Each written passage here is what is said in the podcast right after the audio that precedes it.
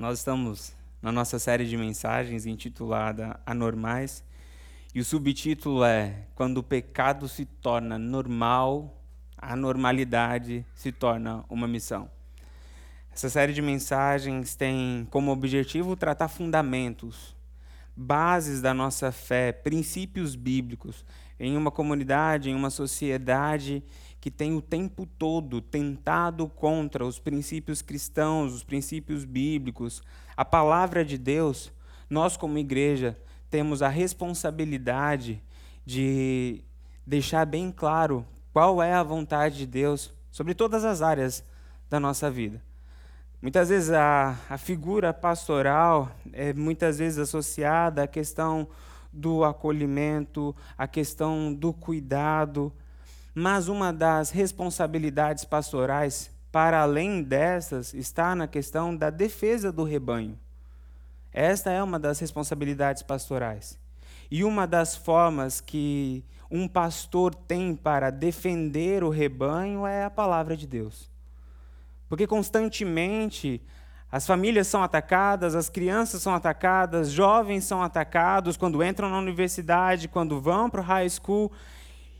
O que temos feito sobre estes ataques é importante na nossa caminhada como igreja. Nessa série de mensagens, nós estamos estabelecendo essas realidades de defesa, solidificando as nossas bases para que no meio da tempestade, no meio dessas destes ataques, nós sejamos firmes na rocha. Esse é o objetivo dessa série de mensagens. E nós já temos uma caminhada dentro dessa série. Nós já refletimos sobre tempo, dinheiro, relacionamentos, trabalho, e hoje nós vamos falar sobre casamento. Dentro do tema casamento, nós vamos falar também sobre coabitação e divórcio. Depois nós vamos falar sobre homossexualidade e vamos ter uma mensagem exclusiva para casais, onde nós vamos falar sobre sexo e nós vamos logo logo divulgar a data deste nosso encontro. E nós temos uma mensagem bônus que nós começamos já nessa semana a divulgar na, nas nossas redes sociais o, a, a caixa de pergunta para você dar a sua sugestão. Essa, essa publicação ficou aí no ar sexta e sábado, nós vamos repostar ah, durante essa semana e na próxima semana também. E você tem a oportunidade de acessar as redes sociais da igreja e deixar a sugestão do tema que você gostaria de ouvir aqui neste púlpito sobre anormais. Pode ser aborto, pode ser álcool, pode ser drogas, enfim, seja qual for o tema que você entende como algo que precisa ser refletido no púlpito desta igreja, vá lá e deixe a sua sugestão. O tema mais votado virá como a última mensagem dessa série. Bom, hoje, como dito, nós vamos falar sobre casamento.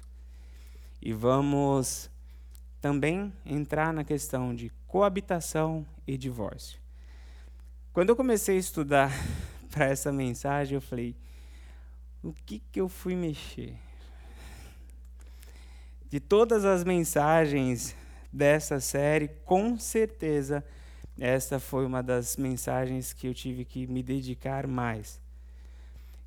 Digo isso para dizer, para expressar aqui o meu respeito pelo tema. Estamos entrando em um campo sagrado. Ele é sagrado porque foi instituído por Deus o casamento. Mas ele também é um tema sensível, porque envolve sentimentos, envolve marido, ex-marido, esposa, ex-esposa. Muitas vezes envolve traumas, envolve filhos, envolve história. E aqui talvez seja um ponto delicado de tratar este assunto, porque história é algo que passou, que não tem como voltar e mudar. Então eu quero dizer para os irmãos que venham a este púlpito hoje com temor e tremor e também respeito. A cada família, a cada casal, mas acima de tudo, a palavra de Deus. E nós vamos conversar sobre este tema. E se chegar no final, o irmão, a irmã, tiver algum questionamento, ou se sentiu desconfortável com algo que foi falado aqui, nos procure. Procure a mim, pastor, eu não entendi bem. É isso mesmo? a gente senta, a gente conversa. Pastor, o meu caso é este. E o meu caso, como está aqui? Já digo que não vai ter como tratar todos os casos, todas as possibilidades. Cada caso é um caso. O que eu vou apresentar aqui são as linhas gerais que a palavra de Deus nos apresenta. Mas a gente tem que falar sobre casamento. Não tem como. A gente vai tratar nessa série, nessa mensagem, uma estrutura, desenvolver o tema numa estrutura diferente das que tínhamos feito até agora. Eu sempre começava falando da realidade que se tornou normal, a realidade pecaminosa sobre o assunto. E depois disso eu apresentava a perspectiva anormal, que a palavra de Deus nos apresentava, que nos apresenta. O que eu vou fazer hoje é, nós vamos pegar o texto base dessa reflexão e nós vamos refletindo sobre este texto, extraindo os princípios bíblicos para o casamento e no decorrer dessa reflexão nós vamos fazendo os paralelos entre aquilo que se tornou normal e é pecaminoso e aquilo que é a palavra de Deus que é entendido pelo mundo como algo anormal, mas sabemos que é o certo. Quero convidar os irmãos a abrirem as suas Bíblias em Mateus capítulo 19, e nós vamos ler do verso 1 até o verso 11. Mateus capítulo 19, do verso 1 até o verso 11.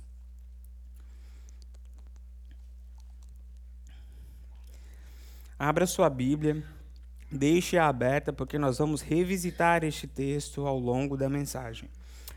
Mateus capítulo 19, verso 1 até o verso 11.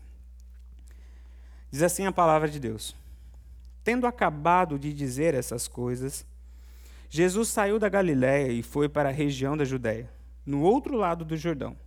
Grandes multidões o seguiam e ele as curou ali.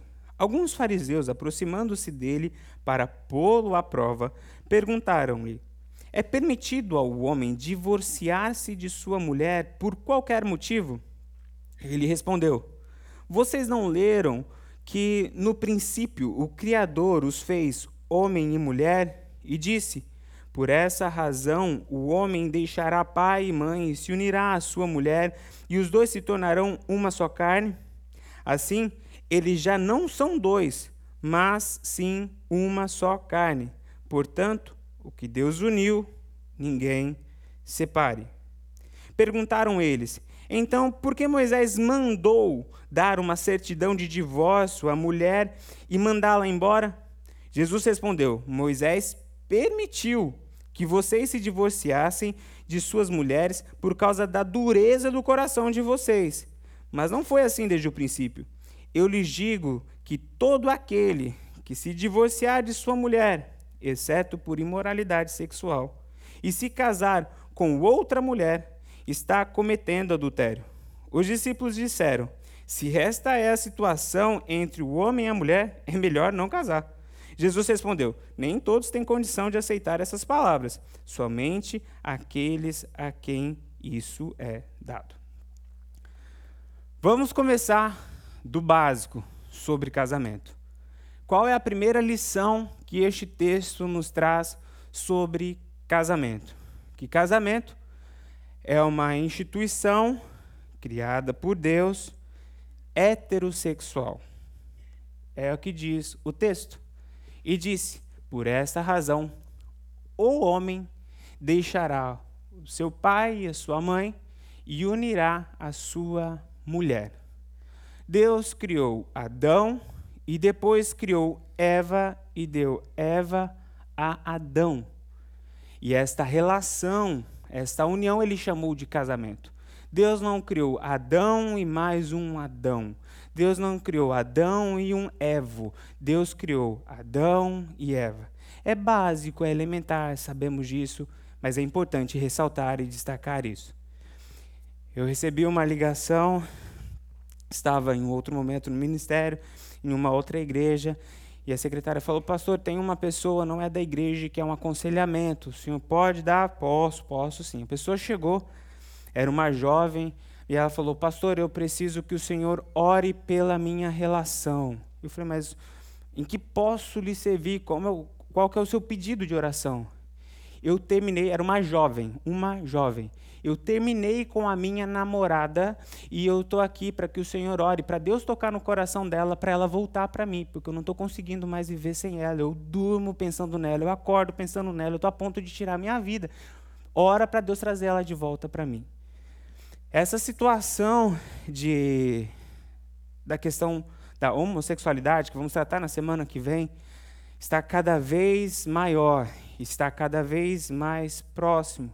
E é importante deixarmos muito claro estes princípios que o casamento instituído por Deus é entre um homem e uma mulher. Diferente disso não é casamento, diferente disso tem um outro nome. Nós chamamos de pecado. É importante saber onde está a base, onde está o fundamento, para que você, pai e mãe, converse com seus filhos sobre isso. Pastor, eu me sinto desconfortável em conversar sobre essas coisas com os meus filhos. Eu quero te dar uma má notícia.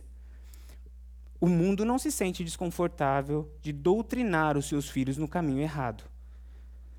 Nós, como igreja, fazemos o máximo para cumprir a nossa missão, em nossa responsabilidade de ensinar os caminhos do Senhor, os princípios bíblicos sobre todas as áreas para as nossas crianças. Tivemos o acampamento da família agora nesse mês. Sentamos com o Ministério Infantil e conversamos o que vamos tratar com as crianças. E o que tratamos com as crianças? Os princípios, as bases de casamento, casamento entre homem e mulher, a família, pais e filhos, relação de pais e filhos. Estamos fazendo a nossa parte, mas eu quero dizer, eles passam conosco aqui apenas uma hora na semana. A escola tem eles quatro, cinco, seis, sete, algumas oito horas ficam com os nossos filhos. Igreja e escola é uma luta desleal. Mas você, pai, por isso que a palavra de Deus diz: Pai, ensina a criança no caminho que deve andar. A responsabilidade é sua, pai, a responsabilidade é sua, mãe, de ensinar o princípio. Sente e converse. Isso aqui é o projeto de Deus, está aqui na palavra de Deus. Mostre a figurinha de Adão e Eva, senta e ensine. Porque não adianta a gente ficar condenando o mundo, ah, o mundo é mau, o mundo é cruel, e a gente não fazer a nossa parte. Pai, mãe, você tem a sua responsabilidade. Se você tem jovens, você tem adolescente, converse, estabeleça. Pastor, mas é difícil demais conversar com adolescente. Mas tem que conversar.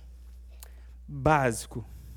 Casamento é uma união entre homem e mulher. Diferente disso, segundo a Bíblia, não é casamento. Chamamos isso de pecado. Segundo princípio elementar sobre casamento. Casamento é monogâmico. Veja que a palavra de Deus diz. E disse: Por essa razão, o homem, singular, deixará pai e mãe e se unirá à sua mulher. O Senhor Deus não criou Evas. O Senhor criou Adão e Eva e os dois se uniram. O Senhor não criou Eva, Maria, Joaquina, Antonieta, Julieta e entregou tudo para Adão e desfrute do seu harém, Adão. Não. Casamento é monogâmico. Pastor, mas isso também é ponto passivo. Estou colocando isso aqui como uma alerta sobre o que está vindo por aí. Está sendo pregado, também disseminado na mídia, a questão do poliamor. Quantos já ouviram a expressão poliamor? Ok. Quantos já ouviram a expressão relacionamento aberto? Ok, todas essas palavras são palavras que vão contrário a este princípio bíblico. Casamento é monogâmico. Relacionamento tem um outro, relacionamento aberto tem um outro nome na Bíblia, é pecado. Poliamor tem um outro nome na Bíblia, pecado. Ah, o, esse movimento poliamor começou na década de 90 aqui nos Estados Unidos e está sendo desenvolvido e ganhando espaço em vários lugares do mundo. Hoje eles têm até a bandeira deles. É uma bandeira que tem são três faixas. Uma faixa é a azul, a outra é vermelha, a última é preta e tem a letra P no meio, que é a P do poliamor. Ah, o azul é a questão da solidariedade, da confiabilidade que existe entre os parceiros, o vermelho é a paixão, o preto é a solidariedade por não poder contar para todo mundo o que está acontecendo, porque é uma sociedade opressora, e o P é o, P do poliamor. Estava ouvindo uma entrevista, uma socióloga falando: olha, isso está mais comum do que vocês pensam e vai se tornar um novo modelo de relacionamento no mundo nos próximos 5 e 10 anos. Relacionamento aberto e poliamor. A gente liga a televisão, a gente já vê isso. Eu falei isso alguns dias atrás, que naqueles reality shows de compra de casa que passa aqui nos Estados Unidos, chegou um casal onde o marido tinha uma esposa e a esposa tinha uma outra esposa, e os três viviam na mesma casa. Então a esposa da esposa só tinha relação com essa esposa, e a esposa tinha relação com o marido e com a outra esposa, eles viviam na mesma casa. E a conversa ali nesse reality show não era se isso era certo, se era errado. A conversa era: vamos arrumar uma casa ideal para essa família que vive um amor perfeito. Isso aqui é para nós solidificarmos as nossas bases. Casamento é heterossexual, casamento é monogâmico. Terceiro elemento que este texto nos apresenta é que casamento é sagrado. É uma criação divina. Veja o que o texto nos diz. Verso 4 e 5. Ele respondeu: Vocês não leram que no princípio o Criador os fez homem e mulher, e disse: Por essa razão o homem deixará pai e mãe e se unirá à sua mulher, e os dois se tornarão uma só carne?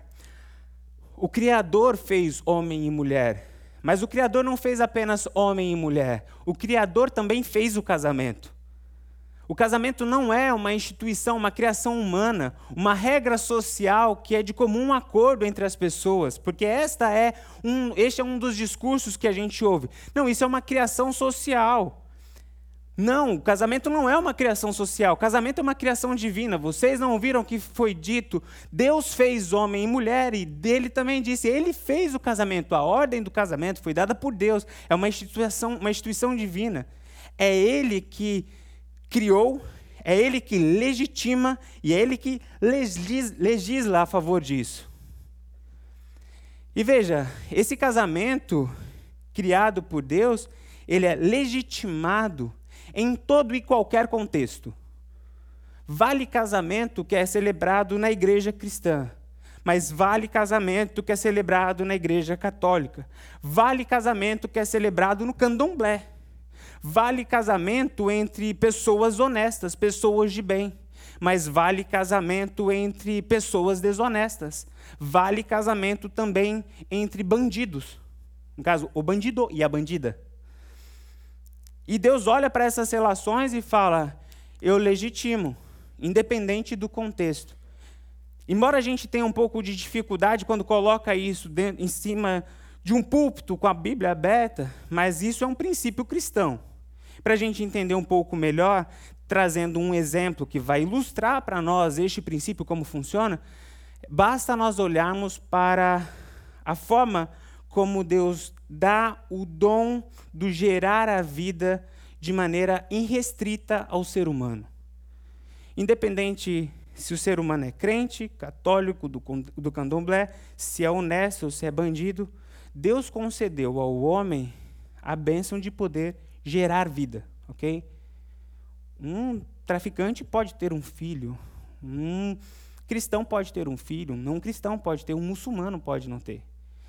E o Senhor não apenas dá o direito de gerar filho, como também ele legisla a favor dessa vida, porque ele legitima essa vida. Eu dou a você o direito de gerar e eu também vou dar a legislação para proteger essa vida não matarás. Mas ele não é crente, eu posso matar? Não, não matarás. Mas ele, o pai dele não é honesto, eu posso matar? Não matarás. Porque ele criou, ele legitimou e ele legislou a favor dessa realidade. Não temos dúvidas sobre isso. O mesmo fato também, a mesma lógica se aplica à questão do casamento. Deus concedeu ao ser humano a capacidade de criar aliança matrimonial independente do seu contexto. Ele criou isso, ele legitimou isso e ele legislou a favor disso. Eu autentico, isso é legítimo e eu legislo a favor disso. Não adulterarás. Mas, pastor, ali eles não são cristãos, podem. Não, isso continua sendo pecado, não adulterarás. Mas são bandidos, não adulterarás. ter isso em mente traz para nós uma realidade muito importante que não pode ser esquecida dentro de uma relação conjugal. O teu casamento é sagrado. Foi Deus que criou. O teu relacionamento, a partir do momento que você selou essa aliança, ele está legitimado por Deus. Pastor, mas não foi Deus que uniu, eu que quis. Não. Se você assumiu essa responsabilidade do casamento, ela é legitimada e Deus legisla a favor disso e na direção da proteção desse casamento. Casamento é sagrado. Casamento é sagrado. Muitas vezes casais chegam para mim e falam: ah, pastor, quero terminar, eu quero isso, eu quero aquilo, eu quero aquilo, eu quero aquilo. E eu falo: ok, você já falou tudo o que você quer. E falou tudo que você não quer nele, ou tudo que você não quer dela. Agora a pergunta que eu faço para você é: você já perguntou o que Deus quer? Porque às vezes ora tanto para começar um casamento, mas para terminar não ora tanto assim. Para perguntar qual é a vontade de Deus. Casamento é sagrado. Abrindo parênteses aqui. Por isso que casamento, para pegar documento, é pecado. Aqui numa comunidade de imigrantes nós sabemos muito bem que isso infelizmente acontece.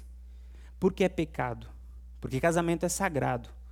Você casar para pegar documento é uma adulteração, é um adultério do princípio do casamento. O casamento foi feito para haver parceria, para haver amor, para ser vitalício. E casar para pegar documento é adulterar, é usar algo sagrado para um objetivo profano, para um meio profano. Então, para que fique claro aqui, se alguém lhe perguntar sobre isso, se um dia isso passar na tua cabeça, saiba que isso não é casamento, isso é pecado. E pastor, e, e juntar? Coabitação. Tico-tico no fubá. Ah, abrindo parênteses aqui, eu fui eu fui pesquisar o que, que significa tico-tico no fubá, né? Isso é coisa de nerd, né? Você foi, qual é a raiz etimológica de tico-tico no fubá? E por incrível que pareça, eu achei. Depois você pode até dar um Google lá e provavelmente você vai chegar no mesmo resultado. Eu vou ler a definição de tico-tico no fubá. Para aqueles que não sabem, todos são familiarizados com tico-tico no fubá, a expressão tico-tico no fubá? Ok? Mas eu vou só deixar mais claros os termos aqui. Definição de tico-tico no fubá. Ter relacionamento com alguém sem se casar. Relacionamento informal não documentado. Aplicação do termo em uma frase. Eles não quiseram se casar no papel. Preferem ficar só no tico-tico no fubá. Pala Agora, olha isso. Palavras relacionadas. O que está relacionado ao tico-tico no fubá? Juntar e enrolar. Quem falou isso não foi eu, foi dicionário informal que você consegue achar lá na internet. Bom, o que, qual é a visão bíblica sobre isso, sobre coabitação? Primeira coisa, coabitação não é casamento. Não precisa ser teólogo, não precisa ser sociólogo. Todos nós sabemos que coabitação não é casamento. Você pode morar com qualquer pessoa sem ser casado com ela. Eu, por exemplo, quando fui para o seminário, eu morei com sete caras e nós não éramos casados. E não acontecia nada entre nós, ok? Mas nós estávamos coabitando, habitando juntos. Nós éramos roommates, nós tínhamos ali, nós partilhávamos o mesmo espaço no pensionato. É claro para nós que coabitação não é casamento. Ponto 1. Um. Ponto 2. Segundo a palavra de Deus, sabemos também que sexo fora do casamento é pecado. Portanto, coabitação não é casamento. E todo sexo que acontece fora do casamento é pecado. Coabitação, portanto, segundo a palavra de Deus, é pecado. Pastor, de onde a gente tirou isso? Vamos voltar para o nosso texto. Olha o que esse texto diz. Vocês não leram o que no princípio o Criador fez homem e mulher e disse: Por essa razão, veja a sequência. Nos escritos gregos e hebraicos, a sequência importa. Não joga as frases como pensamentos aleatórios. Não é qualquer autor que tinha problema de concentração que escreveu a Bíblia. Foi o Espírito Santo que inspirou. Portanto, não apenas as palavras importam, como também a colocação delas também é importante. Veja a sequência das palavras. Por essa razão, primeira coisa, o homem deixará pai e mãe. Segunda coisa, se unirá à sua mulher. Terceira coisa, os dois se tornarão uma só carne. Deixar pai e mãe, este ato de sair de sua casa, unirá a sua mulher, é o casamento, é a constituição de um novo lar, e depois o se tornar uma só carne, que também é a relação sexual. Quando nós voltamos para a cultura dos tempos bíblicos e vamos estudar como isso acontecia, este era um ato público, o ato de deixar casa de pai e mãe e se unir à sua mulher. Isso era público. Por que era público? Porque era o homem e a mulher dizendo para a comunidade: a partir de agora, eu estou saindo da condição de dependente de pais e entrando na situação de independência adulta. Era o homem e a mulher dizendo: a partir de agora, eu estou assumindo um pacto que é eterno, um pacto de fidelidade. Eu estou assumindo agora a realidade de deixar o meu antigo lar e construir um novo lar. É exatamente isso que nos é ensinado. Que o casamento é sagrado e não é de qualquer jeito, tem um jeito certo. Deixa pai e mãe, une com a sua mulher e depois se torna uma só carne. Algumas pessoas tentam justificar a situação do amaziado, juntado, tico-tico no fubá, como um test drive. Pastor, eu estou fazendo um test drive. Se der certo, a gente toca o barco. Se não der, pelo menos a gente economizou algumas coisas. Mas veja, eu vou trazer alguns números aqui que são bem interessantes. Primeiro número. Há uma probabilidade de divórcio nos primeiros cinco anos para aqueles que se casaram diante de Deus e os homens de 5%. Se você se casou diante de Deus e os homens, assinou ali os papéis diante de testemunhas, dizendo: Olha, essa é minha esposa, esse é o meu esposo, a probabilidade de divórcio é de 5%. Mas pesquisas mostram que, para os amaziados, a probabilidade é de 49%. Nos dez primeiros anos, a probabilidade para aqueles que se casaram é de 33%. Se a pessoa se casou diante de Deus e os homens, a probabilidade de divorciar-se nos dez primeiros anos é de 33%. Já para os amaziados é de 66%. Quem mostra isso são as pesquisas. Portanto, ah, este, estatisticamente, as chances de uma coabitação, um amaziamento, um tico-tico no fubá, terminar em divórcio é muito maior, a probabilidade de terminar em divórcio é muito maior do que perdurar em um casamento vitalício. É exatamente o que a gente vê, a gente consegue enxergar na palavra de Deus. O Senhor está mostrando um caminho de vida, o Senhor está mostrando um caminho de cura, o Senhor está mostrando um caminho de bênção para nós. Por isso que Ele institui o casamento. E veja, como eu disse, é, essa é uma palavra que não quero que chegue no seu coração como uma palavra de condenação. Mas entenda isso como um convite de Deus. Sabe, se você não está com a sua situação correta diante de Deus, e se você está vivo, sua esposa está viva, arrume. Sabe quanto eu cobro para fazer um curso de casamento para noivos? Zero. Sabe quanto eu cobro para fazer um casamento, ministrar uma celebração? Se você é membro da igreja, nada. Se você visita a nossa igreja, nada. E se você nunca veio na New Hope e falou, ah, eu quero um pastor para fazer o meu casamento, sabe quanto que eu cobro? Nada.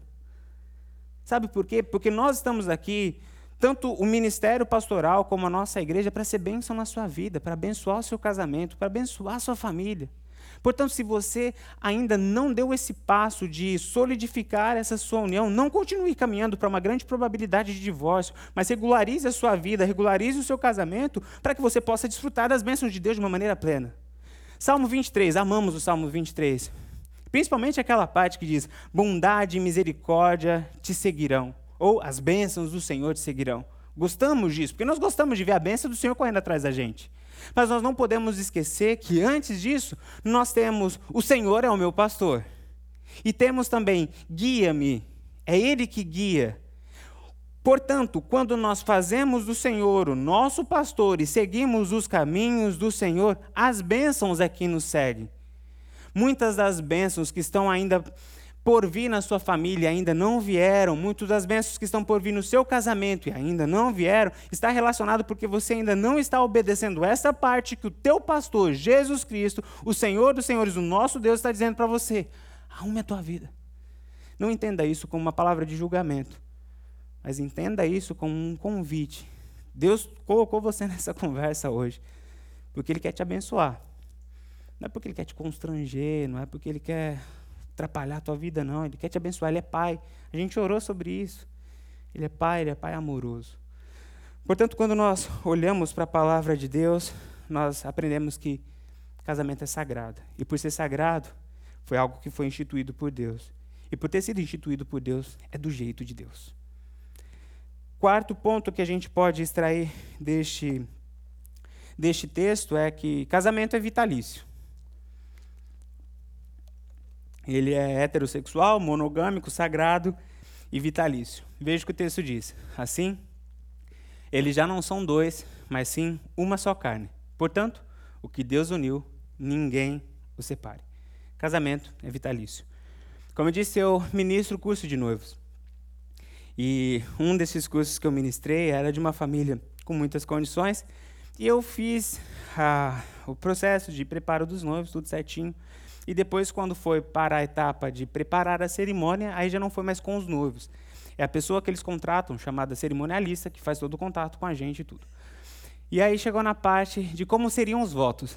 Aí eu falei, olha, tem duas opções. Os noivos podem fazer a própria declaração, os próprios votos deles, ou eu posso pegar os votos que geralmente é usado, que é um voto bíblico, e eu leio e eles repetem.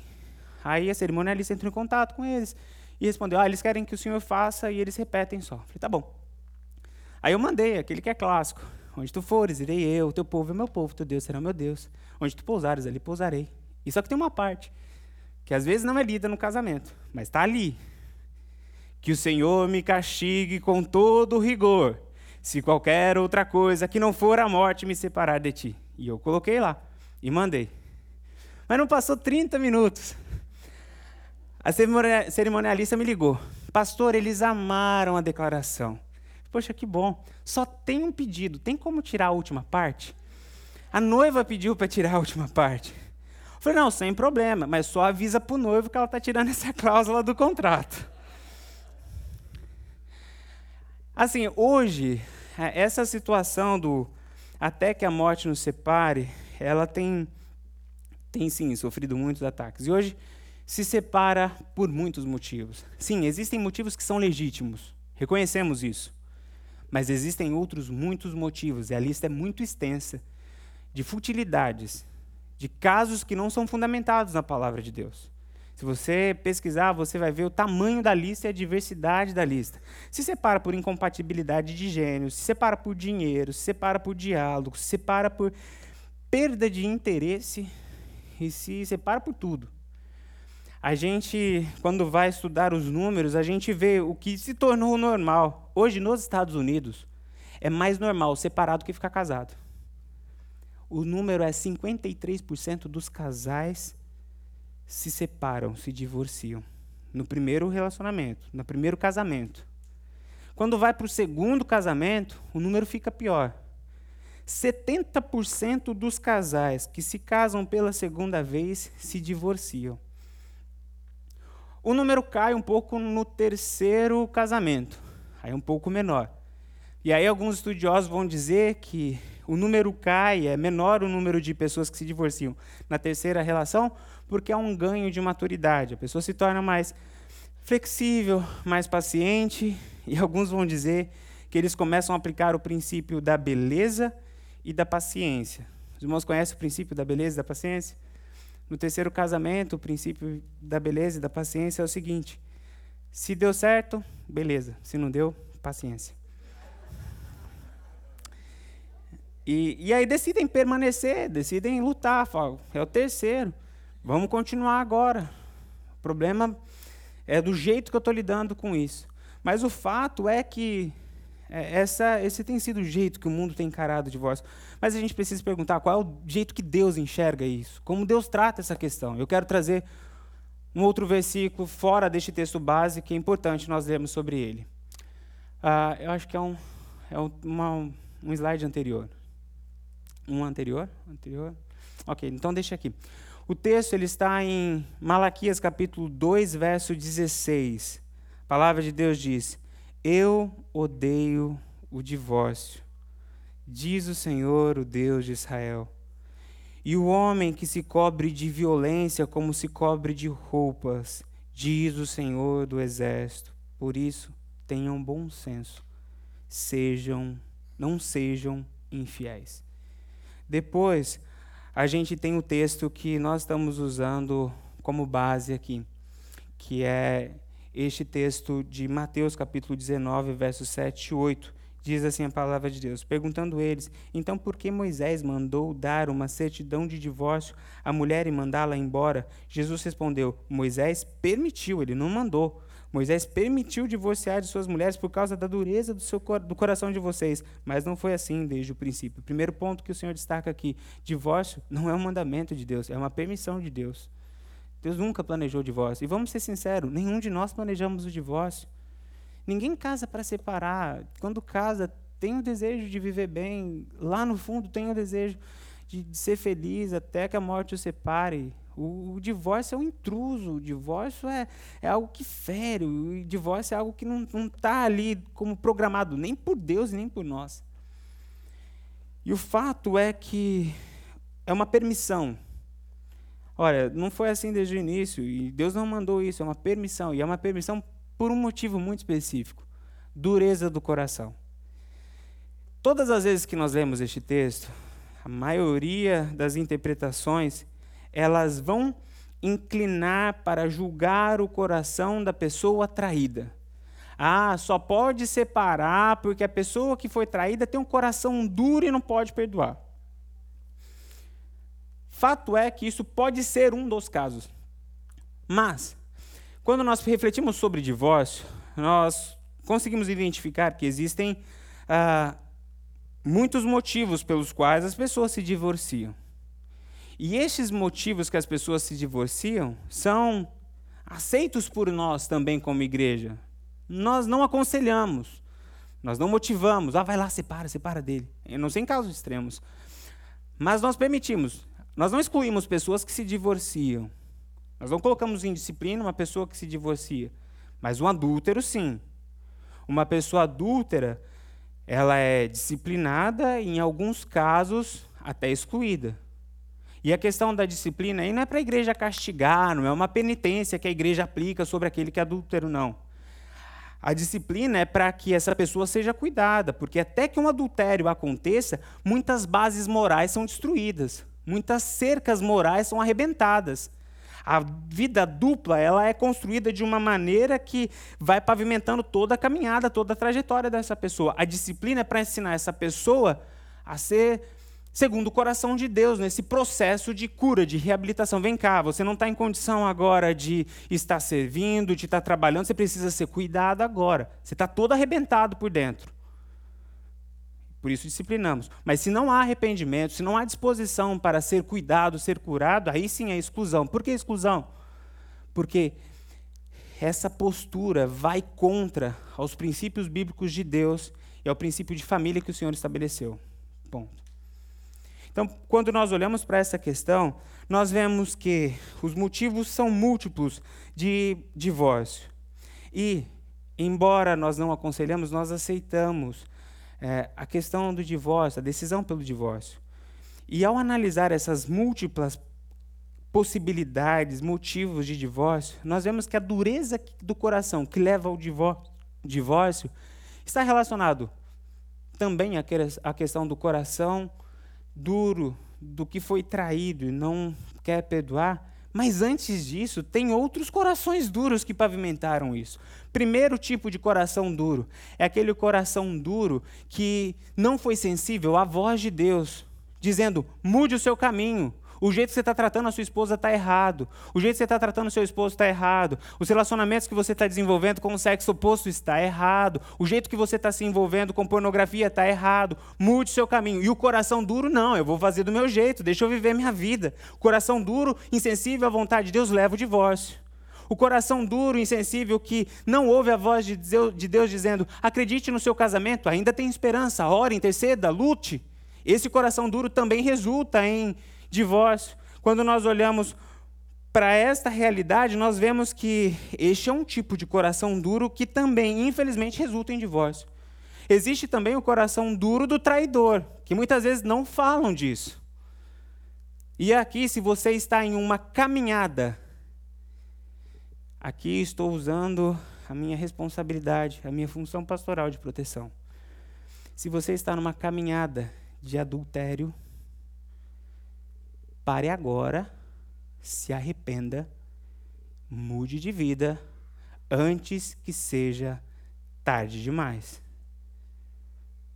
O coração insensível do traidor, ele é insensível a Deus, ele é insensível ao cônjuge, e quando tem filhos, ele é insensível ao filho e, fi e a filha.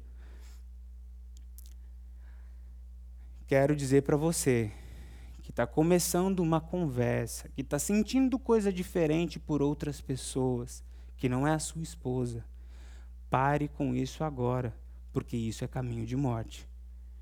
Pastor, mas eu já fiz.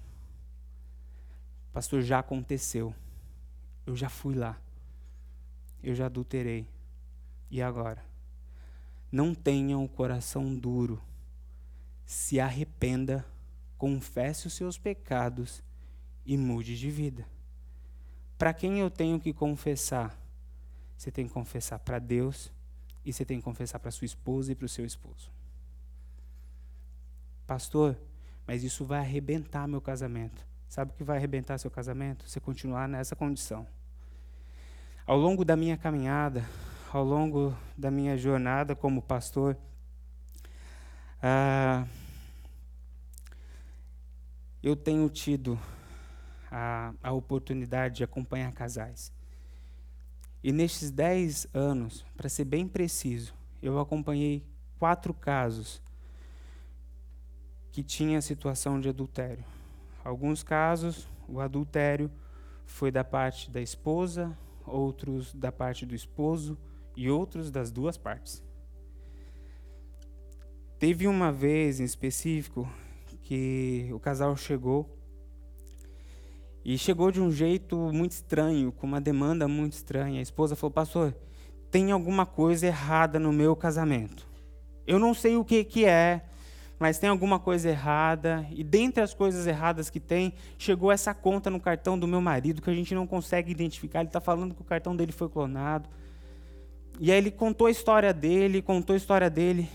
E o Espírito Santo foi incomodando o meu coração, incomodando o meu coração, incomodando o meu coração. Eu não faço isso como mera, é, costumeiramente, mas naquele caso, o Espírito Santo deu a direção e eu fiz. Eu falei: para, para porque você está mentindo.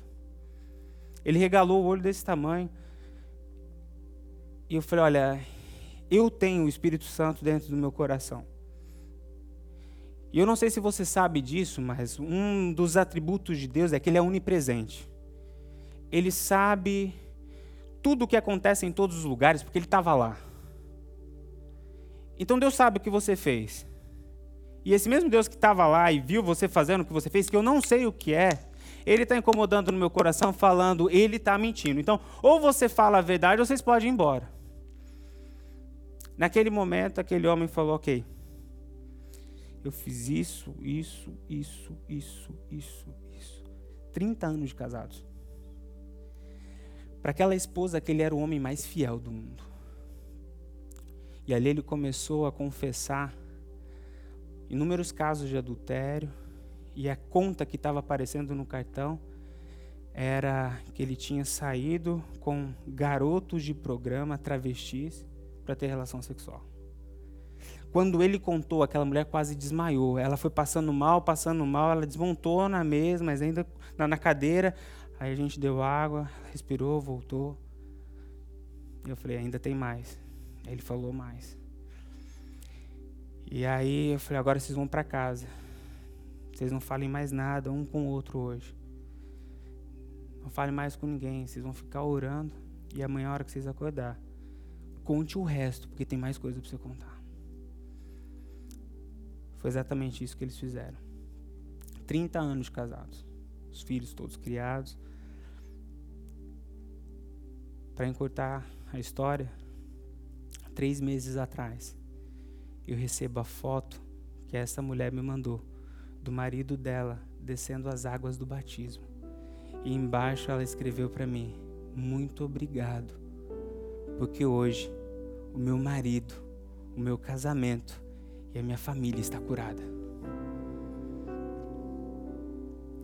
A última palavra dentro de uma família, dentro de um casamento, dentro de uma relação, não é de Satanás, é de Deus. Portanto, se você está no caminho do adultério, pare, se arrependa e mude de vida, para que as bênçãos de Deus venham sobre o seu casamento, venham sobre a sua família. O que você está vivendo é vida de bandido, é vida de bandida. Deus não quer isso para você.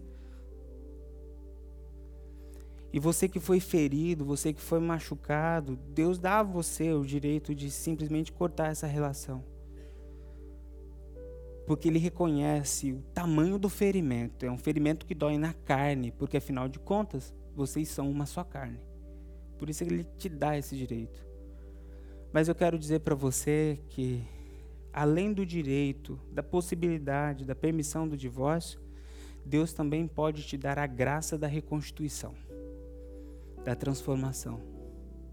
E ao longo desses meus dez anos de ministério, um dos presentes que eu tenho visto, presenciado e testemunhado, e provavelmente você também deve conhecer, é a bênção da restauração. Casais que passaram por, por este momento de dor, de sofrimento, da confissão, do arrependimento, mas por ver a sinceridade, por ver o desejo de transformação, o desejo de cura, o desejo de mudança, pegaram na mão de Jesus Cristo e trilharam o caminho da cruz, que é o caminho do perdão, o caminho da graça, e o seu casamento foi restaurado. E por incrível que pareça, hoje desfrutam um casamento muito melhor do que até mesmo antes do adultério. Tem esperança para o teu casamento. Tem esperança para a tua família a visão de Deus sobre casamento, a visão de Deus sobre família, a visão de Deus sobre o teu lar é que ele é sagrado. Ele é lugar de bênção. É lugar que Deus criou para derramar bênção sobre a sua vida, bênção sobre a vida da sua esposa, bênção sobre os seus filhos, para que vocês juntos sejam bênção para as nações. O inimigo está tentando de tudo para acabar com o seu casamento. Está tentando de tudo para acabar com as famílias. Mas não se esqueça dos planos de Deus. É diferente do jeito que o mundo está vivendo o casamento. É anormal. Mas é caminho de vida, é caminho de bênção. Eu quero orar pela tua família.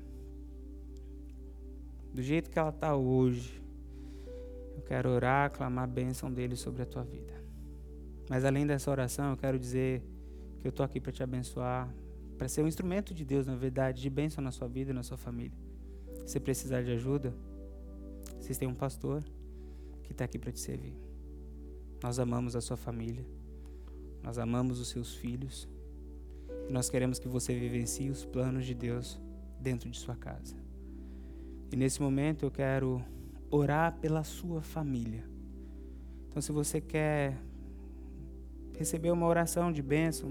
Você não precisa estar tá passando por um problema específico, mas é uma oração pelos seus filhos, pelo seu casamento. Ou se você de fato estiver também passando por um problema, se coloque em pé. Eu quero orar por você e por sua família neste momento.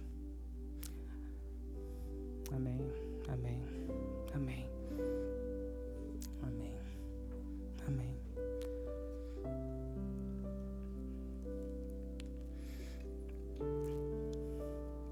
Mais alguém neste momento que é uma oração por sua família?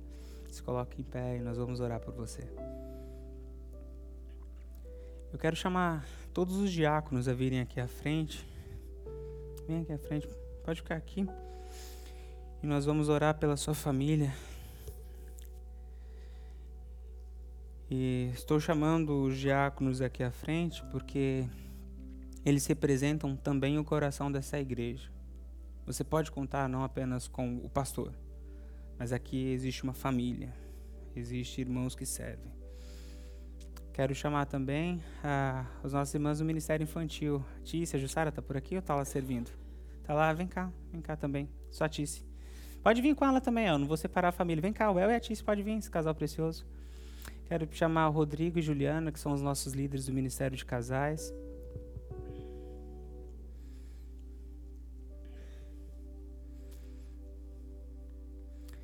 E nós vamos orar por vocês.